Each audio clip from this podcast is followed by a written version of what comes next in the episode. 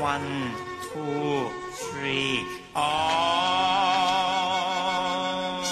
我爱你，I love you，love you，love you，love you，love you，love you，I love you，我爱你，我爱你，我爱你，你你爱你你你。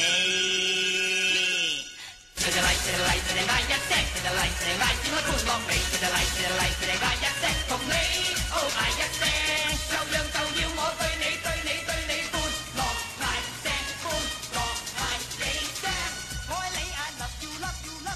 Hello，各位听众，大家好，欢迎来到我们来到经典电影这个频道。今天会聊什么呢？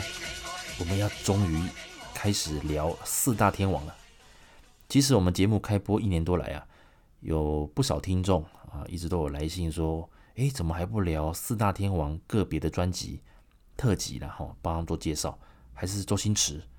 还有梁朝伟啊，这几位天王啊。其实我们一直都有这个计划，只不过哦，可能蛮多的一个呃节目的特辑，还有一些点子一直出现，所以其实我们四大天王，还有包括周星驰，还有像是那个梁朝伟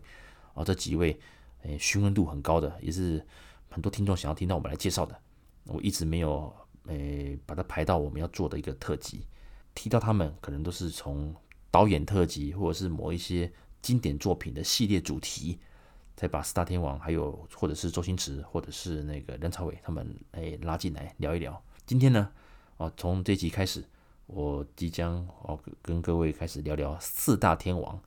那之后可能还有周星驰，还有梁朝伟，请各位哦拭目以待。哦哎，用拭目以待啊，也可以的啊，请各位敬敬请各位期待了哈，用用耳朵听啊，用耳朵听。那四大天王其实对我们五六七年级，特别是七年级，大概是七年级的前半吧。那四大天王其实在那个时候是最活跃的时候。什么叫活跃呢？其实四大天王分别有啊成员嘛，就是那个刘德华啊、郭富城、张学友，还有黎明，他们四位其实他们。四大天王并不是个团体嘛，啊，我相信大家都知道了，这我不用特别赘述。是说他们当时在香港乐坛、影坛、两岸三地，甚至亚洲，哦，都有他的一个影响力，所以这四位就被并称为啊四大天王。当然，之前我们听常听我们频道的听众一定知道嘛，其实香港艺人他们的一个成长，不外乎就是第一个，你可能进了电视圈，然后表现不错啊，可能就出唱片了。然后就开始碰电影，所以影视歌三栖基本上就是一个全方位艺人会必备的一个必经之路了。而四大天王，也就是这影歌视三栖艺人的佼佼者。提到电影作品啊，四大天王里面当然刘德华他的作品哦超过百部，所以这个产量很大。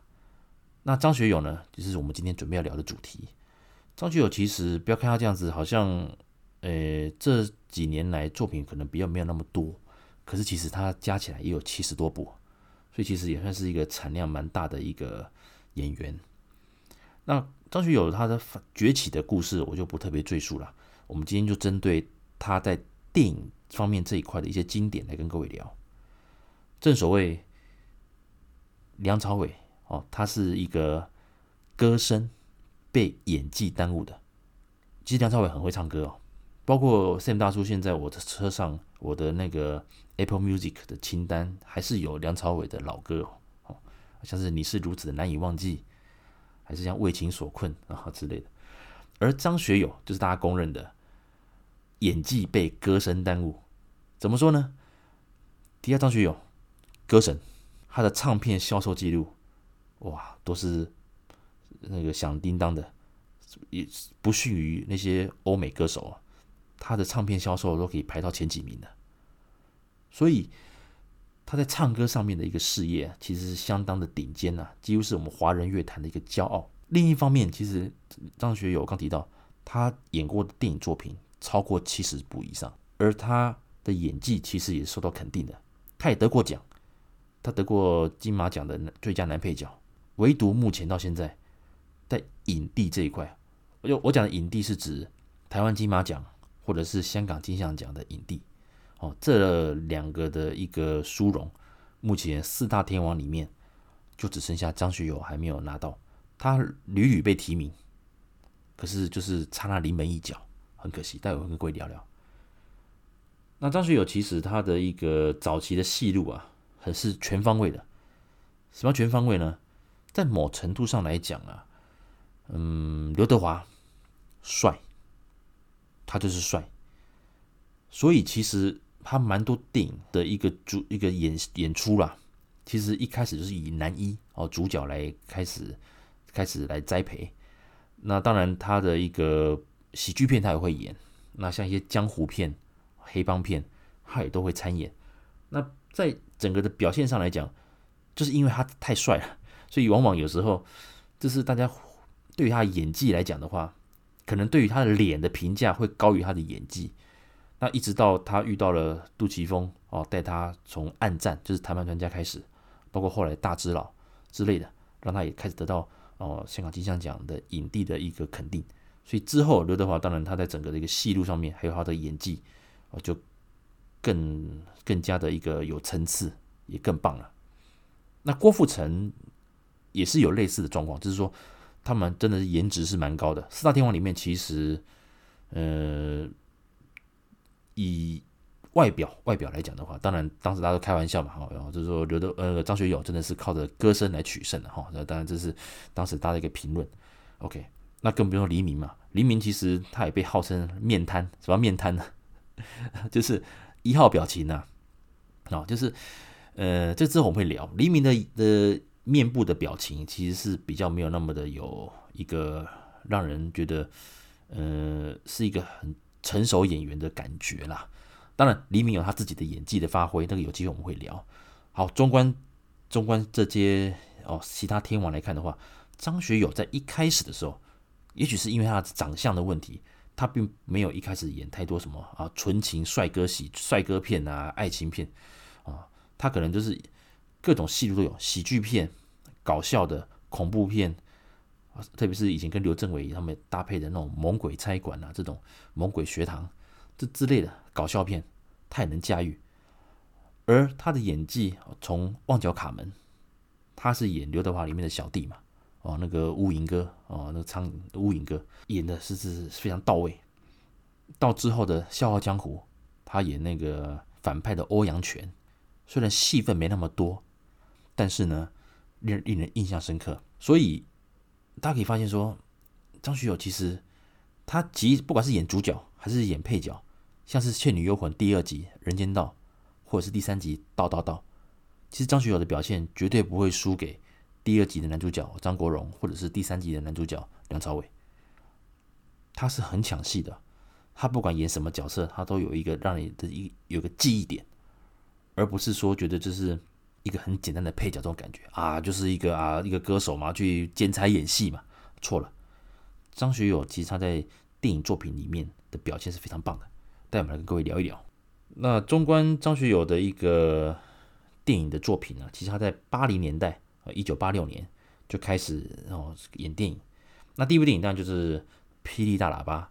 这部电影我蛮喜欢的，不过现在好像重播率。可能几乎没有重播，或者是偶尔可能像未来或龙翔吧。我我印象中，我好像很久没看到这部电影了。那以前是小时候，我是第一次看，是在那个我们那个菜市场啊。那以前我住在那个我们的老家附近，有那个传统市场。那晚上会有人那个播电影，播那个国片呐，啊，那个用那放映机播电影，啊，就是里长然后请大家看之类的那种活动，或者是说今天也要那个拜神啊，大家就会播电影。那偶尔我们会看当年。我很多强片，像呢，我像我报告班长，还是像一些像稻草人，一些不管是国片还是像港片，呃，我有时候都会从那边去看，那很精彩。而霹雳大喇叭就是，嗯，当年我就是在那个那个菜市场看的，那时候当然哇，觉得这个剧情很好玩。当然主角导演是洪金宝嘛，就其实主角是挂在以洪金宝的那个线，还有跟他跟江大卫的一些互动，哦，算是蛮好玩的。那那也算是张学友的第一部电影，他在里面是演一个是演几个警察，那傻里傻气的，不过倒也就是屡屡的化险为夷啊这样子。不过这部电影当然我就对张学友其实没什么印象，因为毕竟年纪还小。那里面最精彩的当然就是洪金宝的表现嘛。那八六年当然他一口气就演了三部电影，那当然《痴心的我》这是第二部啊，《痴心的我》的这部电影，其实这部电影。算是一个剧情的一个爱情片，那里面的导演是高志森。这部电影其实台湾的片名叫做《我已成年》啊，《我已成年》。那这部电影当然比较令人呃有印象的是，他这个算是因为女主角是罗美薇嘛，所以这个也是这部片也算是张学友跟罗美薇的定情之作了哦，定情之作。所以这是缘分啊，缘分。当年他们在受访的时候，其实张学友也有讲，他说也蛮奇妙，导演叫我投入哦，投入投入感情哦，我就。真的就让我爱上了女主角，这是张学友当时的一个一个当年某一次访问的一个一一个一个发言啊，也蛮好玩的。总之呢，呃，痴心的我就是这个我已成年这部电影啊，就是那个张学友跟罗美薇他们的定情之作。不过刚题外话哈，讲到这边，其实张四大天王里面在感情生活方面，当然刘德华是极度的低调嘛。那郭富城当然也有几段恋情，那当然现在也都修成正果，而黎明也是 OK 啦，不过当然目前是离婚状态嘛。那张学友确实就是从一而终，他真的比较轰轰烈烈的啊，一直到结婚到现在，其实他就是跟罗美薇在一起，就是所以他这种好男人的形象、专情的形象啊，是令人印象深刻。他之他有一段时间，甚至可以为了家庭，就是好好的，就是哦，就是做离开工作，好好的陪家人，这我觉得非常了不起，真的，真的，真的非常了不起。好，到了八七年呢，其实我刚讲到，在《霹雳大喇叭》跟《痴心的我》这些开始，他崭露头角。那不过那个时候还不算有代表作哦。那到了八七年，当然哦，对他有印象就在于《猛鬼差馆》哦，《猛鬼差馆》。那台湾的翻译叫做。魁星踢斗哦，魁星踢斗这部电影其实在当时啊，因为它是刘镇伟导演的电影，刘镇伟导演电影其实在这种所谓的那种呃鬼片啊，刘镇伟的口味还蛮重的，还蛮重的，所以那时候小时候看还觉得还会怕哦。八七年电影，那他是搭配许冠英，那这部电影其实我相信啊，呃，蛮多听众应该都有印象了。啊，属于比较搞笑型的这种鬼片，可是其实它某些画面还是有点有点残忍的哈。不过这部电影就是典型的呃刘镇伟这种诶黑色的幽默哦，所以其实《魔鬼差馆》在那个时候我就知我就知道说啊，原来他叫做张学友因为许冠英已经很有名了，许冠英他们三兄弟在八七年的时候已经那个都已经是声势很高，都是如日中天的天王等级了，所以其实。那个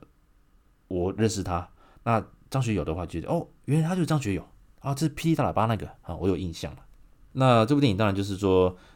有某个警某一个警察局啦，啊，之前是曾经就是日军在侵略香港的时候是他们的军营，那后来因为日本战败，所以很多军官在这边自杀，可是他们因为阴魂不散，所以其实哦还是魂魄还是在这个警察局里面。这样子，那当然，这个张学友跟那那个许冠英他们不相信这种事情嘛，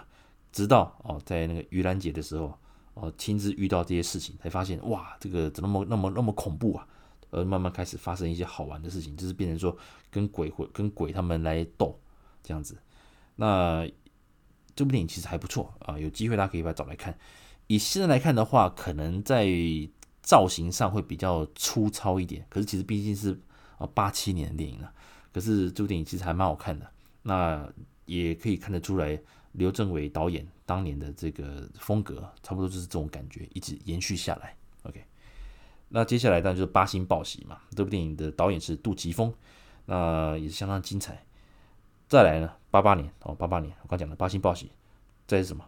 猛鬼学堂》？因为《猛鬼差馆》它的呃评价很高，所以其实又跟着继续拍了。那个原班人马就是许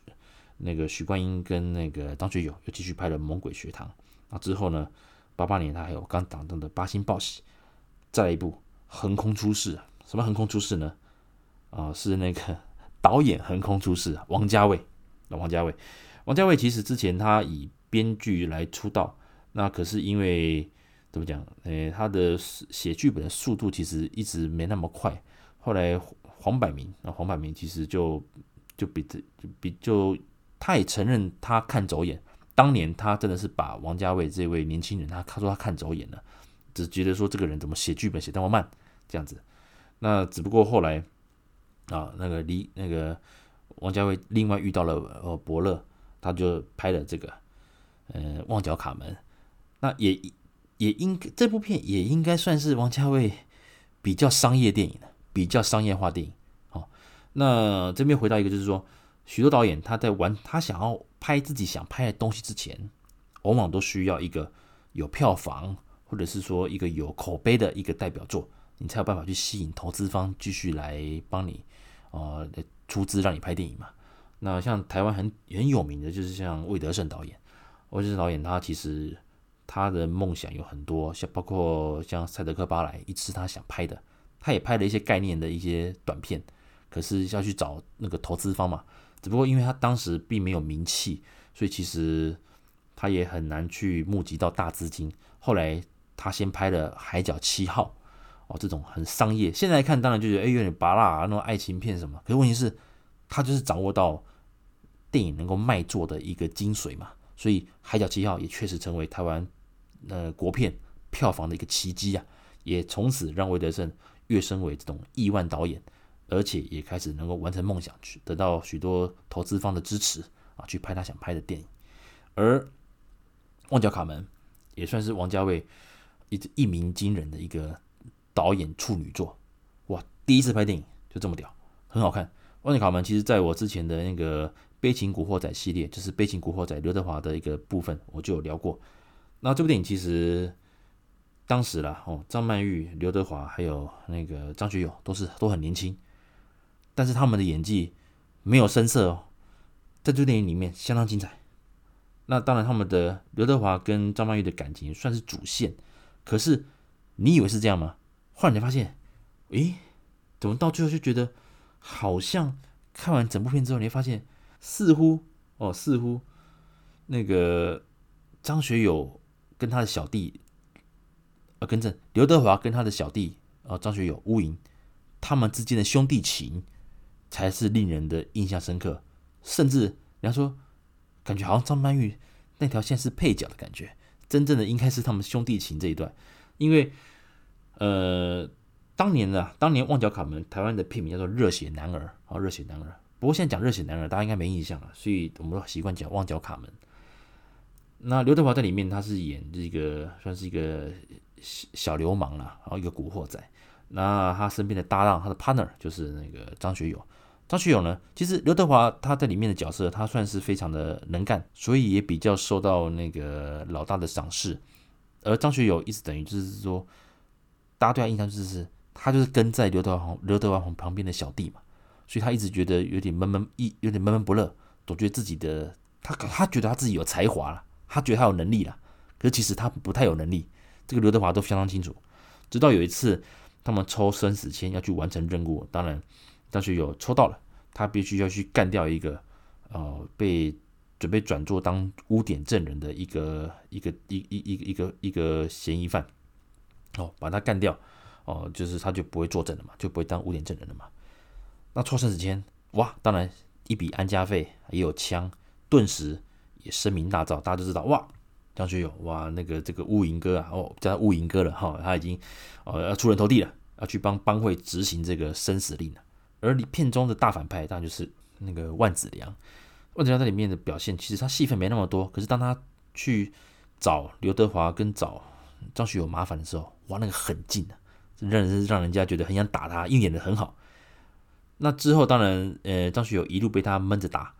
被他欺负嘛。直到他拿到枪，他开始出，他开始有点哇，感觉他觉得他要发达了，这种感觉，反而去狠狠的当着万梓良的小弟面前，好好的羞辱了一番万梓良，去吃屎吧，去那个梗图哦，其实就是哦那个张学友在《旺角卡门》里面的一个经典哦，他那句话就是对着万梓良讲的，OK。那这部电影当然，呃，横空出世了哦。那个我刚提到嘛，张曼玉、张学友还有刘德华，他们的表现相当棒。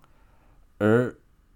张学友的表现，甚至让他就拿到了最佳男配角，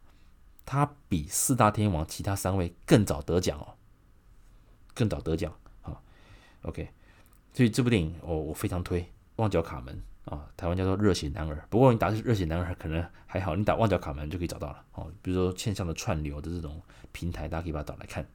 那之后啊，除了这种剧情片之外，它喜剧片继续接，警匪片也接，包括像《特警屠龙》，还有像《最佳女婿》。那《最佳女婿》这部电影其实还不错，蛮好玩的。这个之前我们有聊过。那这部电影另外还有周星驰还有莫少聪。那主要就是因为，呃，张学友、周星驰莫少聪他们都很喜欢张敏啊，那各自去追求。那辗转，诶，大家在不知不觉那个过了一夜之后，那个张敏啊说她怀孕了，可是到底腹中孩子是谁？因为连张敏都记不清楚了。他似乎有跟大家发生关系，可是他又记不清楚哪一个是那个时机，那个 timing 是小孩的爸爸。所以呢，这个大家就各自出奇招嘛，就是说，呃，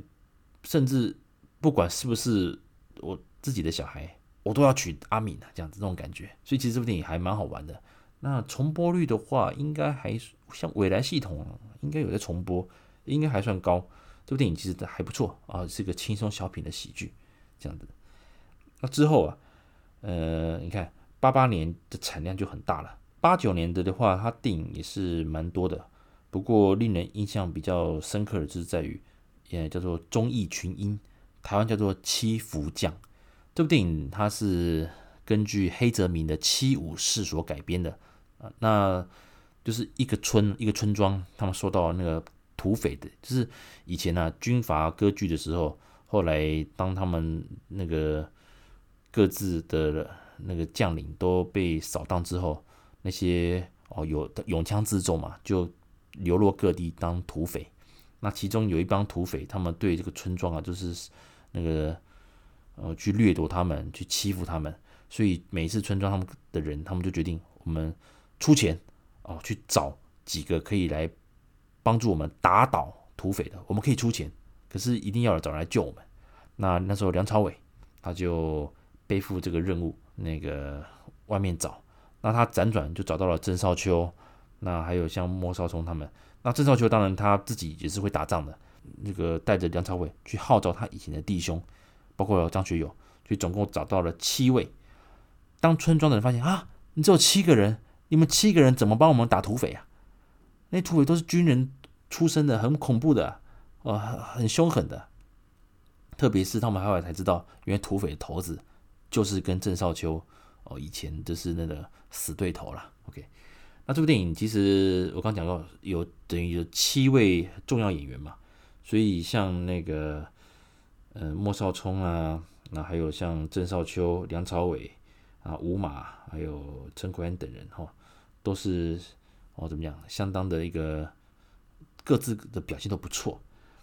那最后啦，最后当然很可惜，就是。呃，在一个大战之中，当然张学友自己也牺牲掉。这部电影其实它的戏份没那么多，但是会让人印象深刻，特别是他最后壮烈牺牲的时候。所以其实《七福将》这部电影，我个人很喜欢，因为还蛮好看的，还蛮好看的。那龙翔也算是重播率算高。台湾的话，哇，好像以前叫《七福将》，可是现在如果你看重播，好像它就直接叫做《忠义群英》了，片名。嗯，那个大家可以再留意一下。好，到了九零年代，这边就算是因为那时候我年纪也比较，哎，九零年差不多，对，国哎，你小学五六年级了，啊，那个会比较有点印象，印象比较深刻了。而那个时候也是那个张学友他整个港片的产量大爆发的时候，什么片呢？九零年，哇，他个人的演技再次受到肯定，《笑傲江湖》，哇，屌了，屌了。《笑傲江湖》这部电影，其实之前我们在徐克的特辑已经有徐克导演的特辑，我有介绍过。那其中呢，饰演欧阳权的张学友，哇，戏份诶不多，可是令人相当的印象深刻，太厉害了。这部电影当然后来他拿下了台湾金马奖的最佳男配角，也就是说，他才八他他他八六年，OK 的。他八六年开始演电影以来，到九零年，他已经拿到了台湾金马奖的最佳男配角，还有香港金像奖的最佳男配角。虽然还称不上是影帝等级，但是至少可以证明说他的演技已经是被诶这个多数哦，已经被主流的影展所肯定。OK，好，九零年哇，继续了，继续了。我个人很喜欢的《咖喱辣椒》，那导演是柯受良导演。那这部电影在我们的一个四大天王的警察系列作品中，我们就有提到。这部电影到现在其实重播率也算高了，就是它跟周星驰的经典搭配啊，相当的相当的精彩，百看不厌，我都背起来了，可是还是很好玩啊。所以其实这部电影哦，真的是相当的经典，现在看还是觉得非常好玩。哦哦，讲到这边就觉得好想再把它片段找出来再看一次。OK，之后呢，再就是《倩女幽魂二人间道》。那这部电影当然他演的是那个也是知秋嘛，然后他也自己是个道士，在里面也是很精彩的表现。哦，他也这部电影他再次得到了香港金像奖最佳男配角的提名。OK，那所以这部电影也是相当不错。当然，张国荣跟王祖贤的这个人鬼恋啊，也是相当的精彩了。只不过他在里面的话，张学友表现还是一样的一个呃沉稳啊，一样沉稳。其实呃令人印象深刻，再加上他的主题曲也是他唱的哦，所以其实哦那个相当的的精彩了。OK，好，接下来是什么呢？一样九零年，哇，太厉害，太厉害，一堆经典了，《喋血街头》。就在我们之前的吴宇森导演特辑也有提过哦，讲三个好三个好兄弟，他们哦到了越南之后，想要在这个趁乱世来赚一笔，可是因为那个李子雄啊利欲熏心呐，最后出卖朋友，那张学友算是个比较悲情的，就牺牲掉了。这部电影其实当年的票房没那么好，他也是后来靠着口碑慢慢成为的吴宇森电影里面的经典。那这部电影其实，如果大家在电视上重播、卫视系统重播的话，应该会剪掉蛮多的，因为它里面蛮多画面、枪战，还有一些那个杀人画面是比较写实啦。不过这部电影其实需要点时间去看，因为它蛮长的。那当然，这里面各自的表现都相当的不错。其实坦白讲，如果要要比起梁朝伟的话，确实。那个张学友的一个表现会令人印象更深刻。虽然主线哦，主线还是以梁朝伟专作算是一个贯穿全剧的一个一个一个一个重要的角色，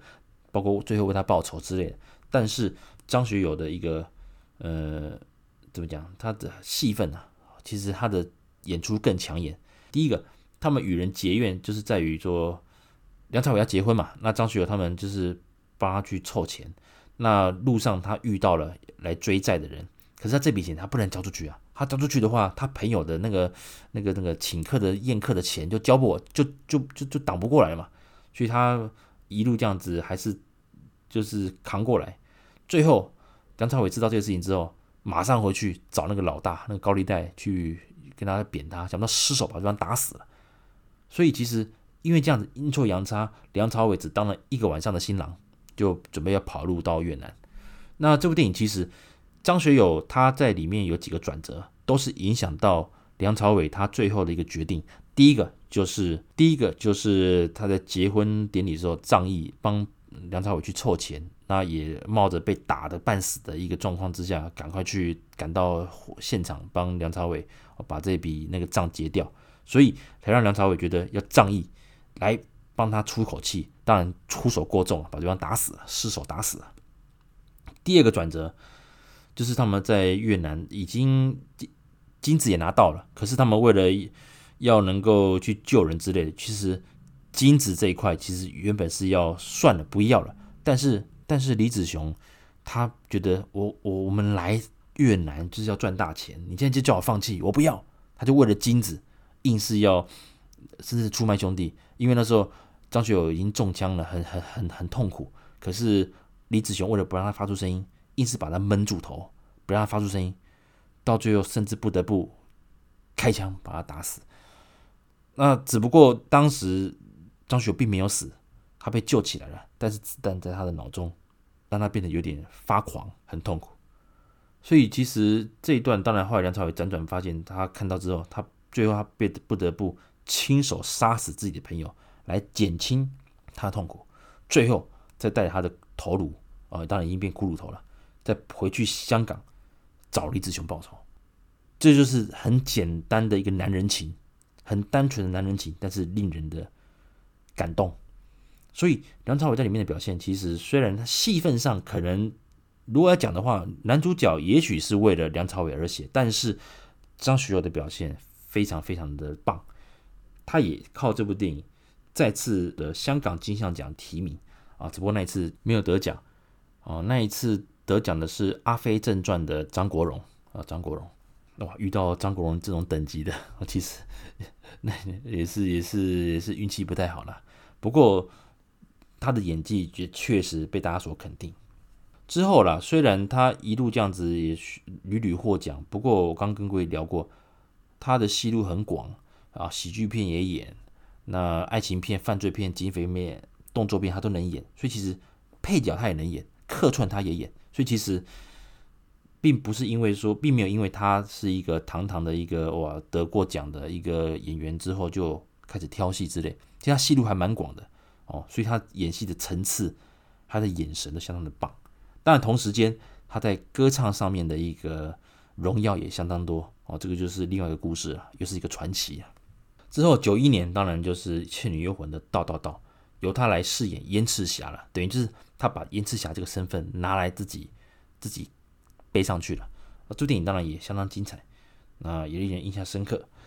九一年，同时还有一部很屌的片，就是《黄飞鸿》。啊，这是李连杰的《黄飞鸿》，那导演是徐克。这之前我们在《黄飞鸿》的系列，还有李连杰的作品系列都有聊过。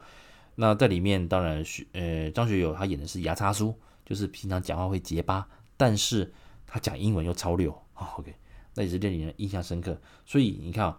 牙叉叔后来很多版本都有人演过，但是由张学友所饰演的牙叉叔，确实令人印象最深刻哦，最经典的牙叉叔。好，到了九二年，哇，刚讲到嘛，明月照尖东，哇，这个这部电影厉害了啊！明月照尖东这部电影其实主线还是由黎明跟关之琳他们饰演，是警察跟那个一个美女的一个爱情故事。那当然等于黎明有点横刀夺爱嘛，啊，因为关之琳原本的男朋友是太子，太子就是张学友，那最后当然太子最后选择了成全他们，所以自己牺牲掉了。因为这个角色太经典了，经典到后来帮他第二年九三年帮他拍了续集，叫做《太子传说》。与其说是续集，应该是《明月照尖东》的前传哦，前传就是来大家来等于拉把太子重新拉出来，帮他演一个前传，就说太子是什么样的一个人，怎么会这么有情有义呢？这样子，因为《明月照尖东》太精彩了，大家只大家只记得太子哦为情。来为太爱对方了，所以愿意自己牺牲掉来成全对方。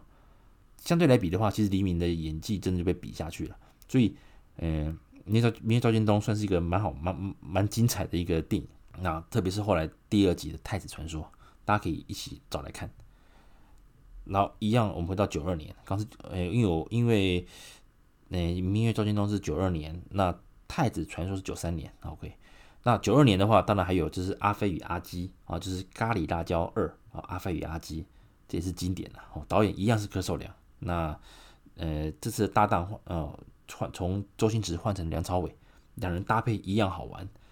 而且剧情也不。第一集当然《咖喱辣椒》是讲警察嘛，第二集他们是他们两个是演古惑仔。那他们跟着老大，谁被他跟谁倒霉，他们跟着老大都会死啊，所以其实也是蛮好玩的一个。一些就因为这这两个很胆小，可是又想要干大事，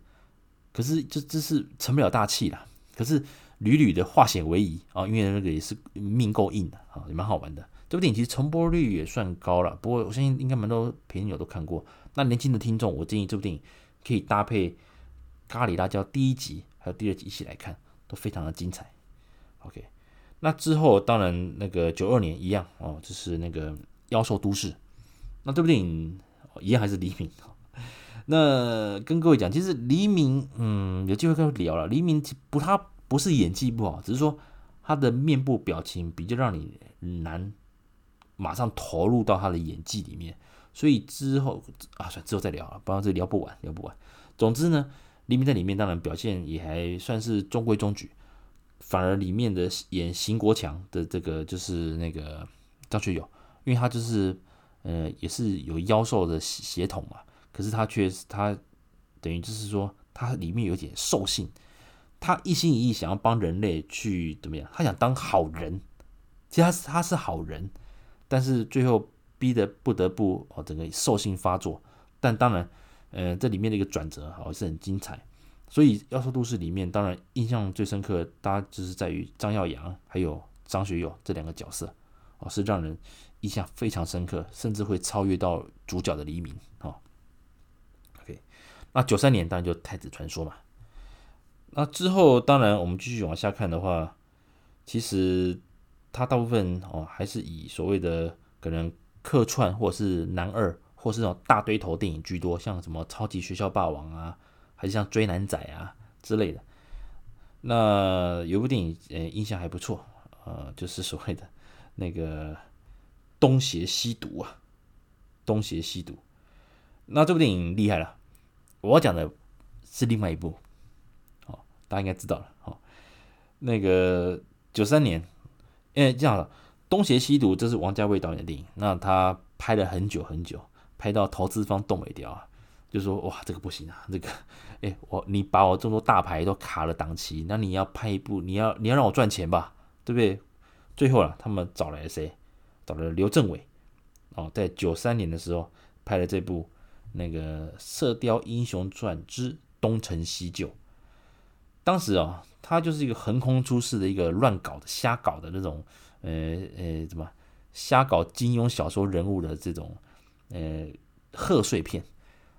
没想到效果奇佳，非常非常之精彩啊，很好笑，到现在还是蔚为一个经典。那我跟各位推荐的是，比起粤语版，很多人反而更推台湾配音的版本啊，因为里面有夹杂台语很多字列，更是好笑啊，更是好笑。甚至好笑，这是经典到哎，去年还前年吧，还为了他重新做了一部什么那个数位修复版的那种新版本的《东成西就》。那之后当然有蛮多电影有跟他致敬，但没有一部电影可以超越这部经典。哇，能够集合张国荣、林青霞、王祖贤、梁朝伟、梁家辉、张曼玉、叶玉卿、刘嘉玲、钟镇涛还有张学友，又能够这么经典的，哇，真的是很难超越了。所以这部《东成西就》也算是一个贺岁片里面的一个经典中的经典。好，那当然九四年那就是《东邪西毒》就上映了。不过这部电影就是哇，这个就蛮深的，有机会再跟各位聊哦。这个有机会我们再为了那个王家卫做一个特辑。OK，好，那之后啊，到了两千年的年代，其实呃，当时有一度啊，有一度其实张学友他为了《雪狼湖》，他确实在整个的一个。演艺的事业上，包括歌唱哦，都有暂时沉寂一阵时间，因为他专心在于《雪狼湖》整个巡演的一个过程。所以其实进了两千年之后哦，其实他电影也相对的产量也少很多了。包括我讲到他其实，诶，第一个他注重的家庭生活嘛，那所以其实产量就慢慢的变少了。但也是许多经典处发生哦。二零零二年，《男人四十》。厉害了！男人四十这部电影之前我们在梅艳芳的特辑有稍微聊过。那这个是所谓的是师生恋啊，师生恋的故事，一个禁忌的爱。那他跟林嘉欣的表现哦，相当的抢眼。那这部电影是许鞍华导演，那他确实也演出了，然后男人在四十而惑的时候，这种啊，我们讲过嘛，三十而立啊，四十不惑啊，这种感觉。他有一些包括家庭的，还有事业上、工作上的一些烦恼。可是又遇到了这个林嘉欣这个角色，所以心中的激情就这样蹦蹦出来了。所以这个转折就是相当的精彩。那他这部电影也获得了香港金像奖最佳男主角的提名，只不过那一次很可惜，他输给了周星驰的《少林足球》哦。哦，《少林足球》是经典的，我只能说他上一次提名遇到了张国荣，这次提名男主角遇到了周星驰。哇，也是有时候也运气有点不好了，因为当时周星驰的《少林足球》气势相当旺。那不过他也另外得到了印度国际电影节的最佳男主角，所以在某程度上来讲，他也有拿到影帝的殊荣了。那到了零三年，哇，厉害了！零三年厉害厉害厉害，《金鸡二》这部电影相当的精彩。那《金鸡》总有三集嘛，《金鸡》的一、二，还有《金鸡》的 SSS。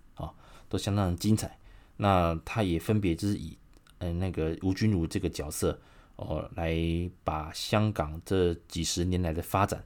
啊，还有整个社会的一个变动，还有政治的氛围，其实都有一些隐隐喻啦，哦，把它演出来，那也算是一个相当精彩的。当然里面不只是客串哦，也有许多大牌演员甘心当个配角。那其中啊，张学友他的角色也是相当的精彩，他演阿金的表哥。那当然就有一段哦，那两人的一个互相的那个呃坦白的时候，相当的很催泪的哦，大家可以把它找来看。那重播率的话，我记得未来系统还是卫视应该都有在重播，所以其实金鸡的一二三，大家都可以把它找来看，非常非常的精彩。那他这部电影它也获得了那个同时啊，获得了香港金像奖还有台湾金马奖的最佳男主角的提名。那只不过在香港金像奖的部分，他当年是输给了哦那个刘德华的大只佬。那金马奖的部分输给谁？一样是刘德华。是什么电影？《无间道三》。哇，这个我只能说，这个这个真的真的只能说张学友还应该这样讲，他最猛的电影的是他气势很旺，可是他偏偏当年又遇到一个更猛的对手，哦，更猛的对手。对不对？刚讲到《阿飞正传》的张国荣，哇，那个不用讲，那太厉害了。再什么？少林足球的周星驰，哇，那个也是影坛巅峰啊，影坛的这种经典之作啊，票房也是相当棒。再来，你又遇到了刘德华的大只佬，金马奖又遇到刘德华的《无间道三》，其实《无间道三》根本就是要来拍给让刘德华得奖的这种感觉啦，然后那个氛围很妙。那只不过刘德那个张学友真的都给他遇到了，哈，真的也是有，呃，只能说得奖也是要点运气了。OK，那零四年《江湖》这部电影我很喜欢，他演他跟刘德华一起演。那这部电影其实是一个蛮需要思考、去想、去想的一部黑帮电影。那它是有两段，等于是两人的年轻时、年轻时、年轻的那个回忆跟现实两部。两个段的穿插，所以仿佛像两个两条不相干的人的线，到最后又有交集，所以这部电影相当精彩，相当精彩。而当时饰演他们年轻时代的那个陈冠希还有余文乐，其实表现都不错，真的，我真的觉得陈冠希真的是蛮会演戏啊。我个人，只不过当然后来他发生了一些事情，那些社会事件哦，所以其实蛮可惜的，否则的话。他如果继续，他如果没有出事，他继续在影坛上发光发热的话，我相信他的气势，甚至他跟余文乐哦成为一个黄金搭档都有可能哦。其实余文乐跟陈冠希真的是我欣很欣赏，就是还有包括谢霆锋，哦，他们这个世代真的是相当棒，相当棒这样子。因为其实坦白讲了，现在香港影坛，你如果你看、哦、古天乐跟张家辉拿掉，哇，其实其实现在像因为任达华、任达华、周润发他们都老了嘛。那刘德华他们选戏也都慢慢的变少，那你看就有人笑称啊，哎，奇怪，那个古天乐，因为古天乐其实他接戏的频率蛮高的，那也他的能见度也算高。那你说接下来接班人，你说像张家辉，其实他他现在选戏也变少，而且他也想走幕后嘛，当导演之类。那陈冠希跟余文乐，陈冠希当然也算是几乎不会再去碰电影了嘛。那余文乐也算是享受家庭生活，也算是。呃，人生胜利组嘛，所以新生代演员四十几岁，甚至三十几岁，其实现在香港影坛的一个接班人，其实目前还看不上，还看不到一个比较呃明显的人选这样子，所以这个也是身为一个经典呃很喜欢经典港片的一个影迷来讲哦，圣大叔我来讲，我也觉得蛮蛮忧心的，因为现在蛮多中资电影、中资港资合作这种电影，蛮多的年轻演员其实也都是大陆，都是中国人。所以其实你真的很担心，到底香港本土的男演员这个年轻的这个新活这个新血，到底要怎么样来来来挖掘了，来栽培？其实这是我蛮担心的。OK，有机会再跟各位聊聊这个我个人对于香港影坛的现况的一个一个一个感想。OK，好，那江湖这部电影当然它这需要需要一点时间想，不过相当精彩。那我也很建议大家可以把它，我们找线上串流，把它租一片来来看。哎，可以慢慢来品味这部电影的感觉。OK，好，那当然到了后面哈，后面二零一零年之后，他的电影其实就是真的就是呃少了很多了。那让人印象比较深刻的就是在于那个二零一零年的《月满轩尼诗》啊，跟汤唯的一个合作。这部电影其实还蛮好看的哈，蛮好看的哦。这个剧情相当不错，算是一个很呃，算是一个蛮轻松的一种一个都会男女的这种电影啊。那看起来是比较没有怎么讲，不会有压力哦，看着不会有压力。甚至你看到成熟的张学友的一个魅力。当然汤唯那因为因为汤唯其实大家知道，他演的《色戒》让他一炮而红之后，其实他反而因为色戒里面这个角色，包括他的一个大胆演出，反而让他在中国受到蛮多的限制。所以其实汤唯他的作品也没有想象中那么多。那这部电影，呃，张学友也算是休息一阵子，所以两个人的这个组合啊，哇，相当精彩，是相当精彩。这部电影当然也是推哦，大家有机会可以来看，很不错。之后当然到了一个一五年啊，一五年就是那个。赤道这部电影其实蛮多巨星在里面，包括张家辉啊，包括像大陆的啊王学圻啊，还有像那个韩国的池生池珍熙啊，崔崔始源，还有像台湾的台湾的张震等人都有在做参演。那也有人讲了，你这么多大牌云集、影帝云集，可是你等于说你有很多料，你炒了一盘菜，你想要营造一个赤道这个系列的宇宙的这种感觉啊。因为它的结局算是有有留些伏笔嘛，因为反派其实大反转竟然就是张学友了哈，幕后的反派，可是就就结就没有了。一五年的电影到现在二零二二年了，没有了，没有续集了。你觉得说啊，你你说如果张学友很忙没办法拍，那也就算了。可是你觉得很可惜的，就是说你留了这一些热热闹闹，留了这一这一盘菜，然后炒到后面，你还留了一个。让人期待的下一道菜，结果就没有下一道菜了。可是，就光就光赤道这部片，也称不上是一个超级经典啊。就就就对我来讲，它是一个跨国的这种，哎，算是悬疑，然后很紧张的这种那个谍，呃，这种这种这种剧情片。可是你你偏偏又这样子炒一半，这个就没有了，所以很可惜，我觉得蛮可惜的。希望有机会可以看到《赤道》的第二集出现，当然也希望原班人马了。你不要到时候出来哇，那个味道不对了啊，没有张家辉啊，还是说没有张学友，味道不对了，那个也不好了。OK，好，那之后当然就一六年啊，一六年就是我个人也蛮喜欢《暗色天堂》哦，他再次与那个那个什么那个林嘉欣合作。哎，对我再补充一下，刚月满轩尼诗他一样啊，那一次有获得。香港金像奖最佳男主角的提名，只不过那次又是运气不好，遇到谁？遇到谢霆锋，他以《线人》那部电影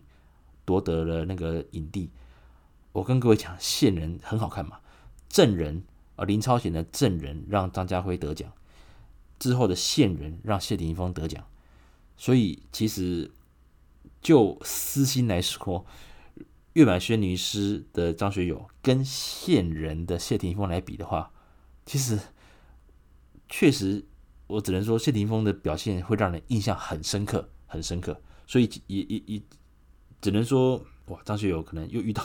又蛮蛮倒霉的。而且线人当时是两个主角都入围哦，呃，张家辉也入围了，他证人拿影帝了，那线人他也入围了。只不过后来，因为这部电影其实算是有人讲说，他算是主线还有整个表现是是算是把这个。呃，戏份是压在谢霆锋上面，所以谢霆锋得奖真的也是实至名归。那只能说很可惜，张学友啊，就是也就是陪榜了。那到了《暗色天堂》是一六年，这部电影其实就回到一个就是需要去想的，他提到一个所谓性骚扰的这个题材了。有时候性骚扰是这样，呃，你情我愿啊，就最完美的吧。你不情我不愿啊，就没事。你情。我不愿，还是你不情我愿，哇，那这就有问题了。OK，诶，刚讲这么快，大家听得懂吗？哦，你情我愿最完美嘛，哦，两情相悦。你情，呃，你不情我不愿，那就是没有交集啊，对不对？你情我不愿，那就是你骚扰我喽，对不对？或者是你不情我愿，那变成我骚扰你了，哇，这也不对嘛。OK，所以这部电影其实是讲到，因为这个又扯到就是所谓的宗教啊，就是说他是一个那个神职人员呐、那当他有这些动作之后，因为双方其实在这个认知上，因为这后来这是有点又有点那种法庭剧，又有点那种有点接两条线，就是说用各自的角度去解读这个动作，这个接吻是不是骚扰？那我就不讲结局。看完之后，你发现其实。两个人似乎都有问题，可是也可以说两人都没有问题。这部电影其实蛮需要一点时间再去做一个思考啦。就是说，罗生门呢、就是牧师他自己有他的想法，但是这个被被接吻、热情接吻之后，这个秘书他自己有他的想法，因为牧师他觉得说，你跟我接吻，因为你仰慕我。你需要我的这一个，你觉得我这个身份，你觉得我是呃呃比你优秀的，所以你接近我。但是对于女生来讲的话，她觉得这个是性骚扰，你用职权，甚至你看不起女人之类的。所以其实这部电影其实蛮精彩的。那特别是它整个的一个剪接哦，你会发现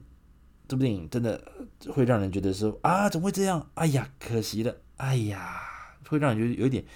因为。这部电影双方都有各自的立场，所以呢，我刚刚讲的是罗生门嘛，就是很难去还原当时大家的想法。所以这部电影非常非常精彩，所以跟各位讲，如果有机会哦，大家把这部电影可以找来看，真的是蛮精彩的。那之后当然那个张张学友就几乎就是诶比较着重在家庭生活了，连他的一个歌唱的一个呃作品的推出也比较比较慢一些了。所以其实。呃，我们也很期待啦。等武汉肺炎啊这个疫情平息之后，也希望张学友还有像四大天王他们在影视作品上，还有像在歌唱的次作品上，都能够再推出新的东西啊，新的一个经典作品来让我们这些啊等待很久的听众、还有观众、还有影迷能够再次感动。